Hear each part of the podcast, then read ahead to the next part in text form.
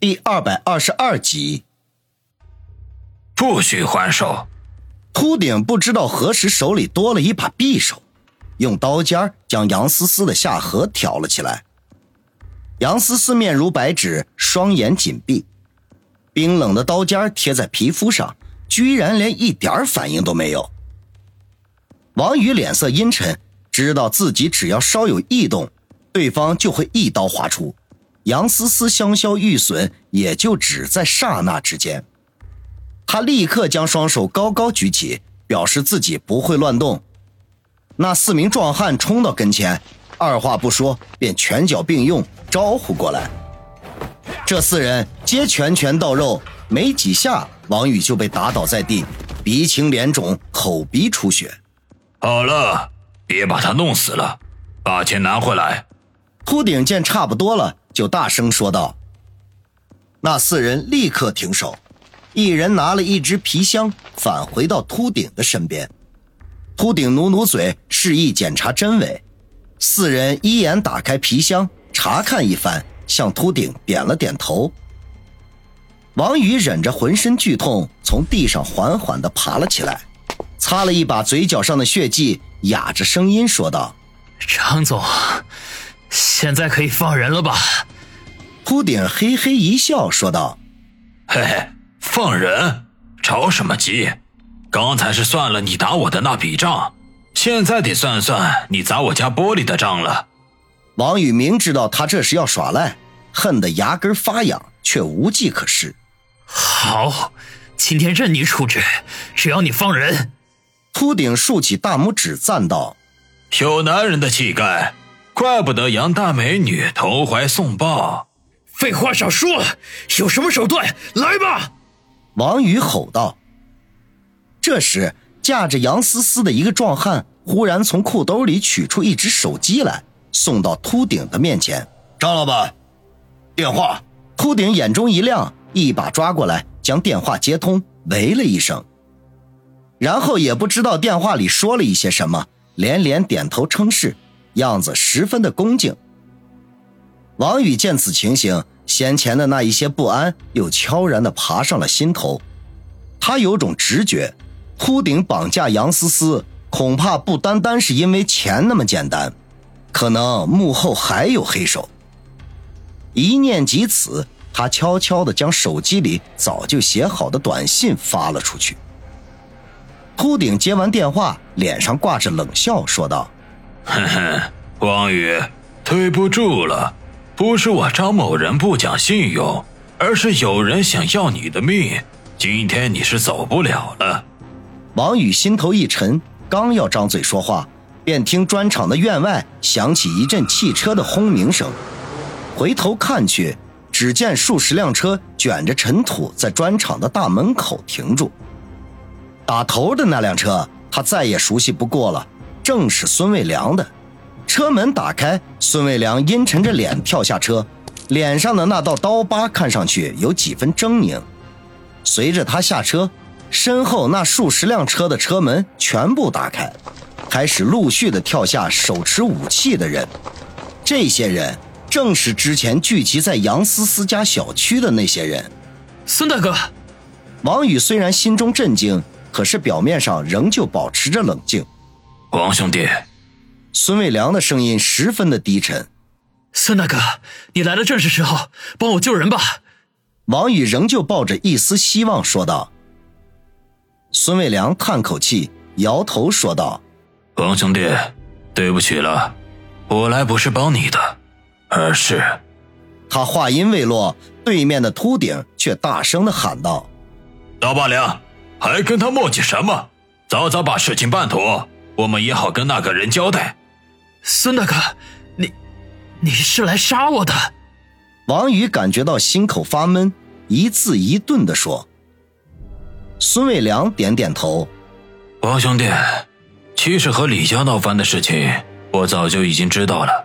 几天前，李九爷派人去海南找到我，让我帮他除掉你。我只是春城道上的一个小人物而已。根本没有和李家那样庞然大物对抗的资本。如果我不答应他们，我苦心经营多年的基业甚至我的亲人朋友都会受到牵连。没有办法，我只能……王宇感觉到心口一阵的剧痛，身子不禁的摇晃了几下。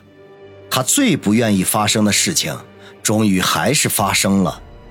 他从来没有体验过被人背叛的滋味，只觉得心口仿佛燃烧起一团火焰来，使他烦躁的无法呼吸。他眼中的希望渐渐消失，转而变成了冷漠和绝望。两人彼此对视着，许久之后，他才开口说话：“既然如此，你还等什么？杀了我，你就可以向你的主人邀功了。”王兄弟，别怪我。我也是情非得已。孙卫良一面说着，一面缓缓地从怀中掏出一把手枪来，枪口对准了王宇。王宇原地未动，一只手早就放进了裤兜里。在此之前，他们还称兄道弟，可是此刻说翻脸就翻脸。孙卫良无意，他也没有必要讲情了。林雪飞送给他的那把手枪就在裤兜里。以他所接受过的特殊训练，有十足的把握，在孙卫良扣动扳机的一瞬间拔枪射击。操！刀疤良，别墨迹了，快点干掉他！我还要回去享受杨大美女呢。秃顶见两人僵持在那里，忍不住大声的催促道。王宇眼中杀机一闪，忽然惨笑道：“哼，孙大哥。”我临死之前可以答应我一件事情吗？一万件我都答应。好，那就杀掉你身后那个老东西，救回杨思思。我答应你，兄弟，不但是杨思思，还有你的家人，我都会代为照顾。孙伟良毫不犹豫的说道，然后停顿了一下，叹口气说道：“兄弟，上路吧。”说完，手指缓缓的搭在了扳机上。王宇眼睛眯缝起来，裤兜里的手始终没有离开那把手枪。他刚才只不过在拖延时间，等待孙威带人赶到。否则，他一旦干掉孙卫良，面对上千人的围攻，那也是必死的局面。可是没有想到，孙卫良居然这么着急动手。看来等不到孙威的援兵，他必须要做出殊死一搏了。孙卫良的手指已经扣在了扳机上，他的嘴角忍不住抽搐了一下，脸上的刀疤更加狰狞。随后，他的眼神渐渐变得冰冷了起来，再无犹豫，手指发力，便扣动了扳机。就在电石火光之间，在王宇左侧的杂草当中，一个拳头大的黑影忽然爆射而出，夹着劲风飞向孙卫良的手腕。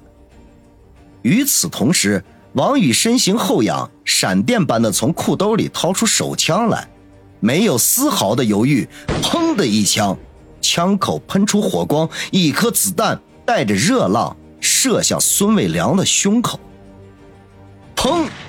直到此刻，孙卫良的手枪才发出声音。这一切皆发生在眨眼之间，在场的所有人都没看清楚怎么一回事儿。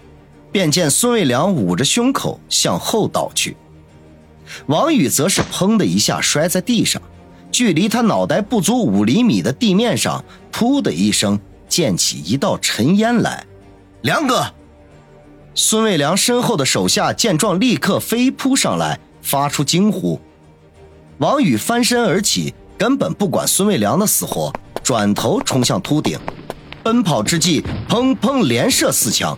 秃顶身边四名提着皮箱的大汉眉心飙出一道血剑，便应声而倒。